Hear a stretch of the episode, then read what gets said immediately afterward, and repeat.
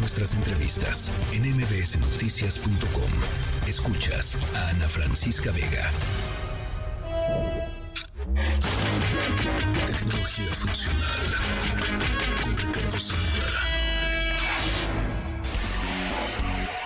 Ricardo Zamora, Justo. fe- feliz año. Feliz año. Oye, yo pensaba hoy Mm. que si hay gente que todavía tiene su eh, arbolito de Navidad, como por...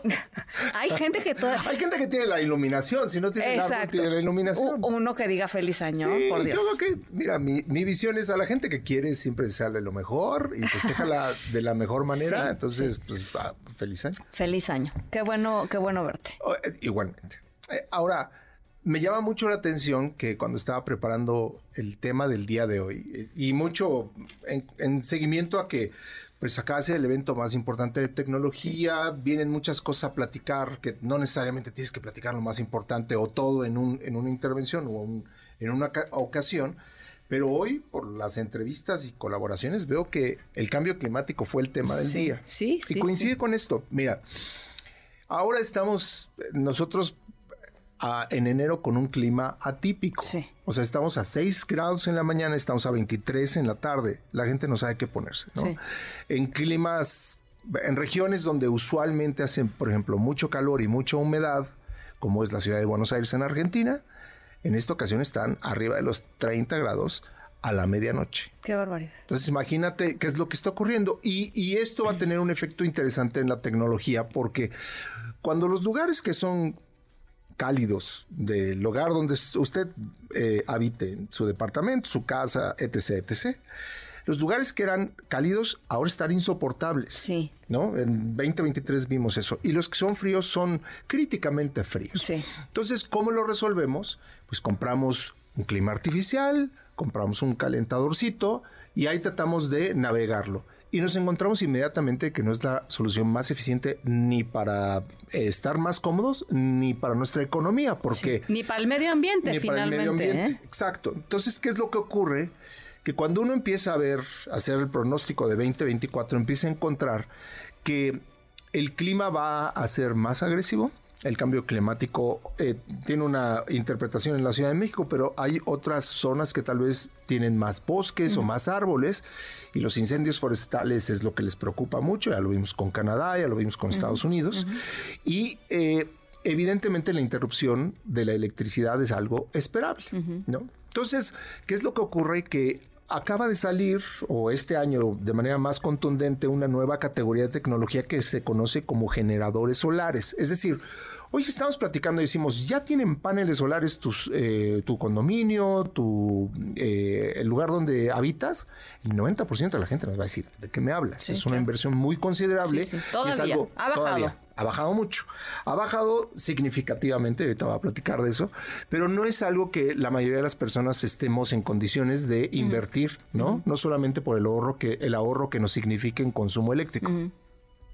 Pero es interesante porque estas soluciones lo que apelan no es nada más a que a reducir tu consumo eh, de electricidad, sino a que en el caso de que haya una interrupción estés preparado, Ah. ¿no? Entonces, estas soluciones, no solamente por el bajo costo que tú mencionabas, son más, más o menos, en- vamos a tomar como punto de referencia Estados Unidos, el costo y la, eh, digamos, las soluciones, las soluciones han bajado de costo más o menos casi seis veces si tomamos en consideración eh, no solamente por ejemplo, paneles solares, sino la, el, el costo de las baterías donde se almacena Claro. esta energía. Entonces, los fabricantes buscando eh, cómo aprovechar esta necesidad que existe y que cada vez va a ser más generalizada para ayudar a la gente a enfrentar interrupciones eléctricas, empezaron a diseñar combos que son, digamos, unos paneles que los pones, tienen como, como una eh, manera de, de- de- de colocarse en tu jardín, por ejemplo.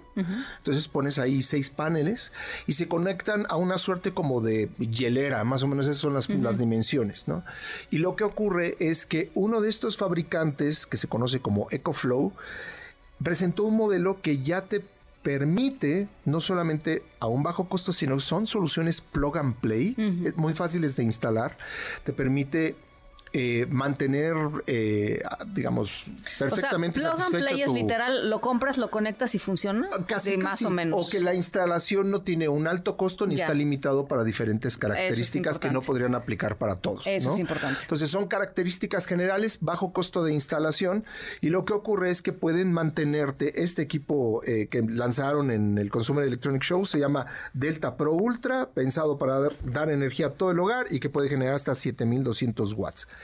Esta compañía hoy, por ejemplo, te ofrece en el país eh, motorcitos, ah, bueno, eh, hieleritas más chiquitas. Ese sería como la, la- la- para, para que todos tengamos una imagen de, de cómo son estos equipos, que tal vez, por ejemplo, tú trabajas en noticias o en una, digamos que de- es importante y es crítico que estés siempre conectado. Entonces lo que haces es conectas tu punto de conexión a internet, tu computadora y todo lo que necesites, tu monitor, etc., etc. Y lo que te ofrecen son soluciones que te van a permitir estar conectado, independientemente de que tengas eh, electricidad o no, Ya. unas cuatro, cinco horas, seis horas. Sí, sí, ya no va a ser, ay, chin, se me fue la luz. Bueno, ahora proyecta eso a tu domicilio, a tu casa. Entonces es muy interesante lo que está pasando. Otra empresa que presentó una solución interesante es, cuando pensamos en, en- en celdas solares, generalmente todos conocemos la calculadora con la franja, con los sensores, ¿no? Sí. Este, con Sí, los tres sí, cuadritos, cuatro cuadritos y con eso operaba y, y no importaba si hubiera, si tuviera baterías o no, era de energía solar han generado una tecnología que es capaz de aprovechar no solamente la luz solar, sino la luz de cual- la luz interior, incluida la fluorescente compacta, la halógena, la de LEDs, la incandescente, la et- cualquier tipo de luz.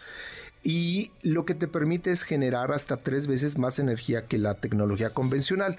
¿Por qué es interesante? Porque tal vez empiezas tú a eliminar todas las pilas que utilizas en tu casa, en los controles remotos y en otro tipo de tecnología que tengas en casa y ya no dependen de una batería, genera menor huella de impacto ambiental y evidentemente cada vez vamos a empezar a ver estas tecnologías interviniendo los gadgets que tenemos con el fin sí de generar un menor una mejor menor huella de impacto ambiental o ayudarnos a siempre estar conectados, siempre tener energía. Entonces, interesante esta categoría, todavía no se habla mucho, pero evidentemente yo te diría que en los próximos cinco años no va a ser extraño que empieces a ver estas hieleritas, ¿no?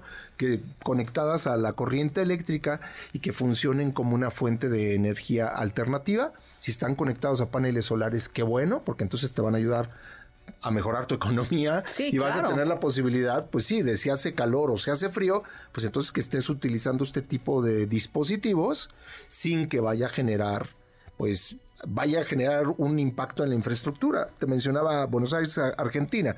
Hace años, cuando las personas que vivían en Buenos Aires empezaron a enfrentar este cambio climático, empezaron a poner eh, climas artificiales en sus casas. Bueno, y reventó la, la red del sistema eléctrico. Y ¿no? veías los, Pues sí. los grandes apagones en sectores significativos de la ciudad Sí, porque, porque no estaba preparada la infra- infraestructura. De, de hecho, parte de lo que les están diciendo en, en, eh, en Estados Unidos y en Canadá es, entendemos que hay temperaturas de menos 20, pero no le suban tanto a la calefacción o no le suban tanto a su energía porque va a tronar. Sí, y no- no- entonces no está están, preparado. Pues no, pues no, no est- están pues con las, las luces necesarias en sus casas, en fin. Eh, tal vez en la Ciudad de México no lo entendemos tanto porque afortunadamente no tenemos esos climas tan extremos todavía. Eh, pero, pero en enero pero bueno, a 23 grados. no, ya sé, bueno, este, las, las, las primaveras y así de 30, 31, 32 grados, 33 grados, que pues en- digo, son insoportables, ¿no? En, Sí. en- en la ciudad. Y eso nos va a empezar a afectar. Digamos, estamos en un país que ya tiene cinco años en sequía en alguna de las Sí, regiones. este, después platicaremos cómo la tecnología nos puede ayudar a, a no impactar eh, la red hídrica o el consumo de agua en donde quiera que estemos viviendo. Pero por lo menos tener esta referencia de que estas tecnologías hoy ya tienen llegada a nuestro país, están disponibles, tal vez no sean muy populares, pero mañana en un almacén de estos que vas el fin de semana Sí, y sí, compras tal vez eh, cuestiones que, que no lo haces todas las semanas o todos los meses, pero que ves mucha tecnología y demás, ahí los vas a empezar a ver. Entonces, es una tendencia que veremos que se va a, a desarrollar mucho en los próximos años. Me gusta, me gusta mucho. Gracias, Sabora. No, gracias. Feliz año. Igualmente, mucha fel- feliz año. MBS Noticias.